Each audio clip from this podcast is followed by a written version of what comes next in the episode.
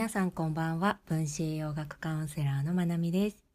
8月1日日曜日。8月あっという間ですね、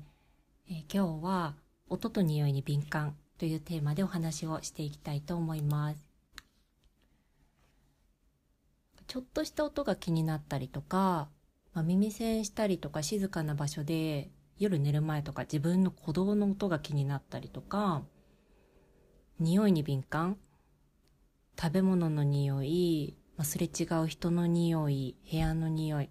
あとはデパートとかの化粧品売り場の匂いが苦手だったりとか、新車の車の匂いが苦手になったりとか、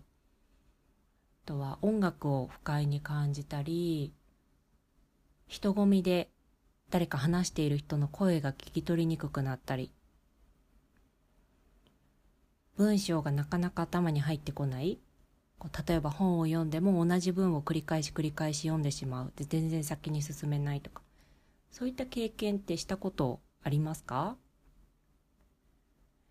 これって結構悩まれてる方もいて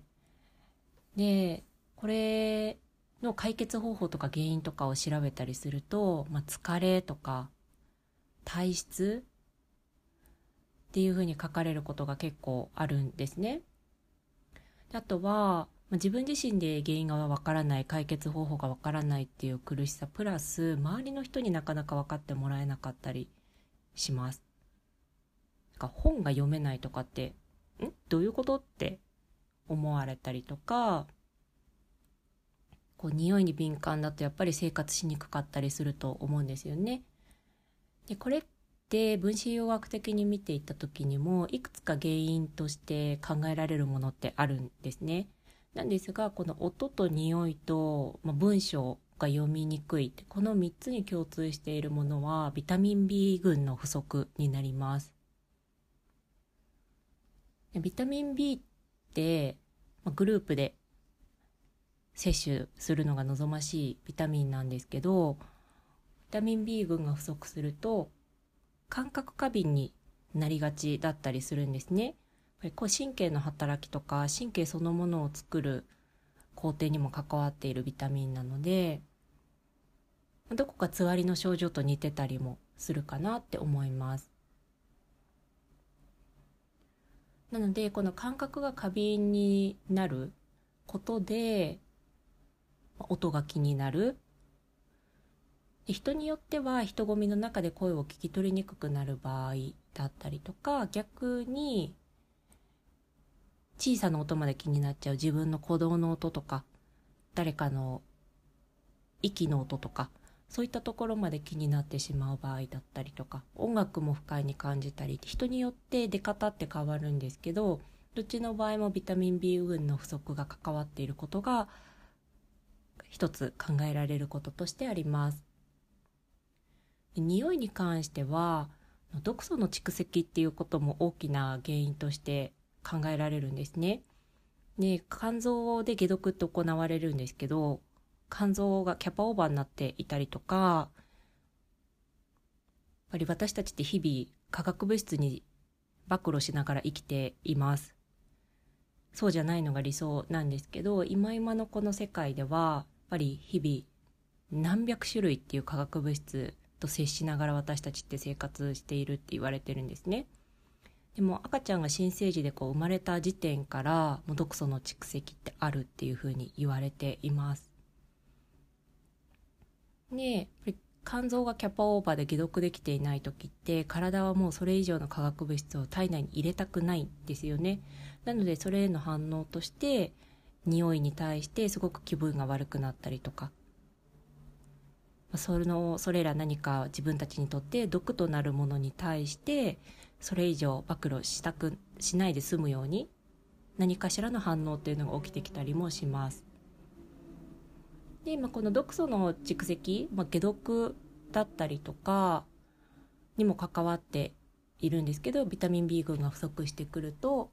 ぱり感覚が過敏になることも相まって匂いに敏感になるっていうことはとってもよくあるのかなっていうふうに思います。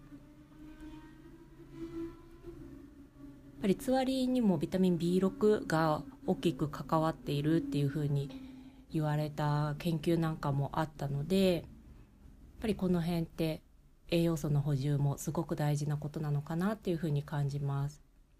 あと本ですね本がなかなか読み進められない。これって短期の記憶が落ちるんですよね。ビタミン B1 だったと思います。の欠乏によって短期記憶の能力が著しく落ちるので本当にめちゃめちゃ短期ですよね。その一文読むって数秒じゃないですか。その数秒のことのを記憶しておけない。から読んでも読んでも物理的な行動として読んではいるんですよね。上から下に文字を追ってってはいるけれどそれが頭に入らない、まあ、文章を先に読み進められないっていう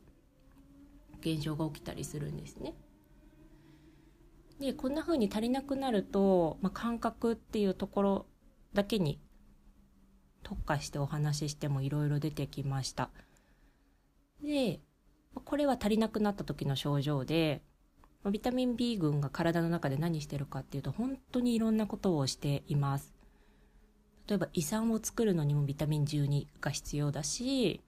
ホルモンの代謝っていうところにもビタミン B6 が必要になりますしミトコンドリアでエネルギー作るためにも必要だし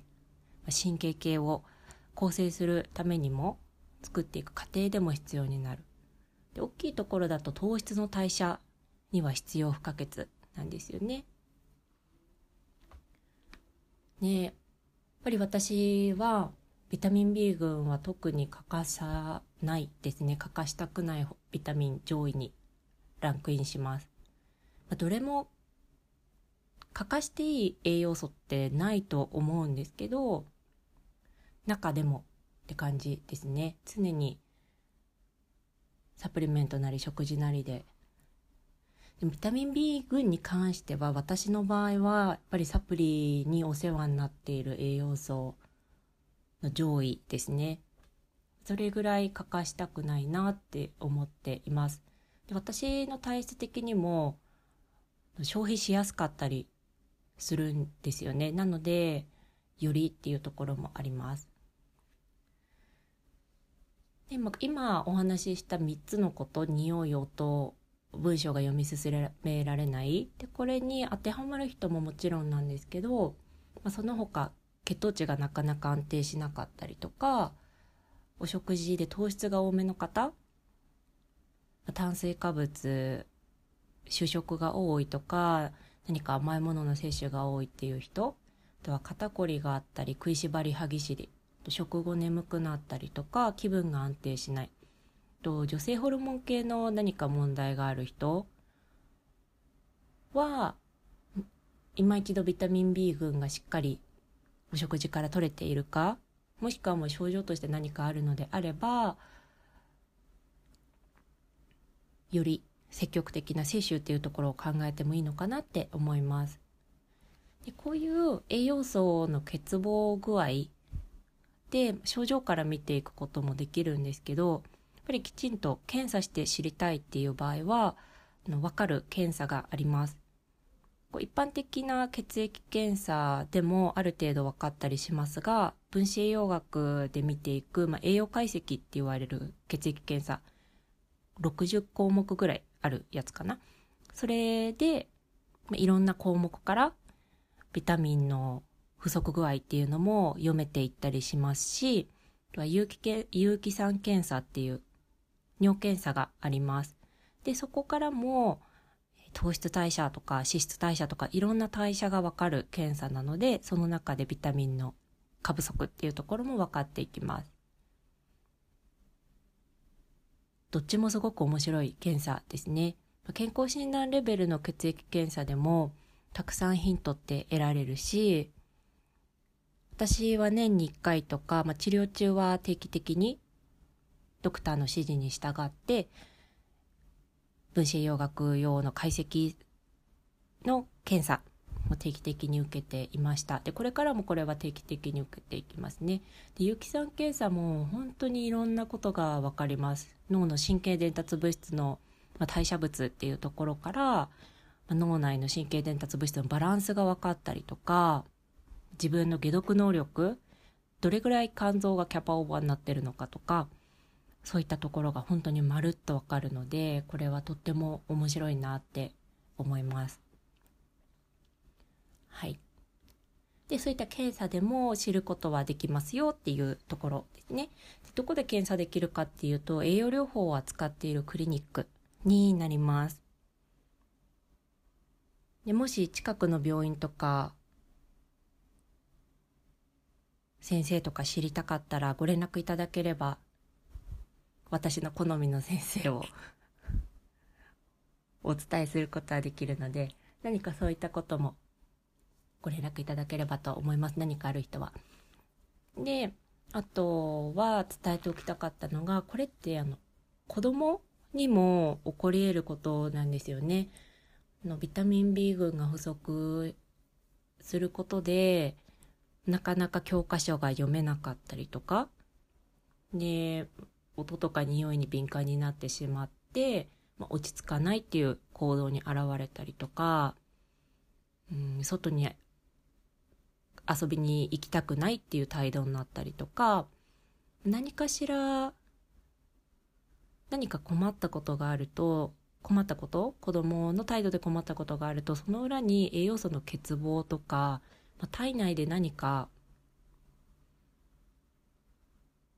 起きてることって結構あるんですよね。でそれってやっぱりこ子供って言葉で言えないのでいやなんか最近音に敏感なんだよねとか言えないじゃないですか。で匂いに敏感とかも多分難しいと思うんですよね。結果として気分が悪い、気持ちが悪い、もしくはこうご飯が食べたくないとか、そういった結果として現れたりとか、結果を伝えることはできるかもしれないんですけど、そこの過程とか、もっと踏み込んだところ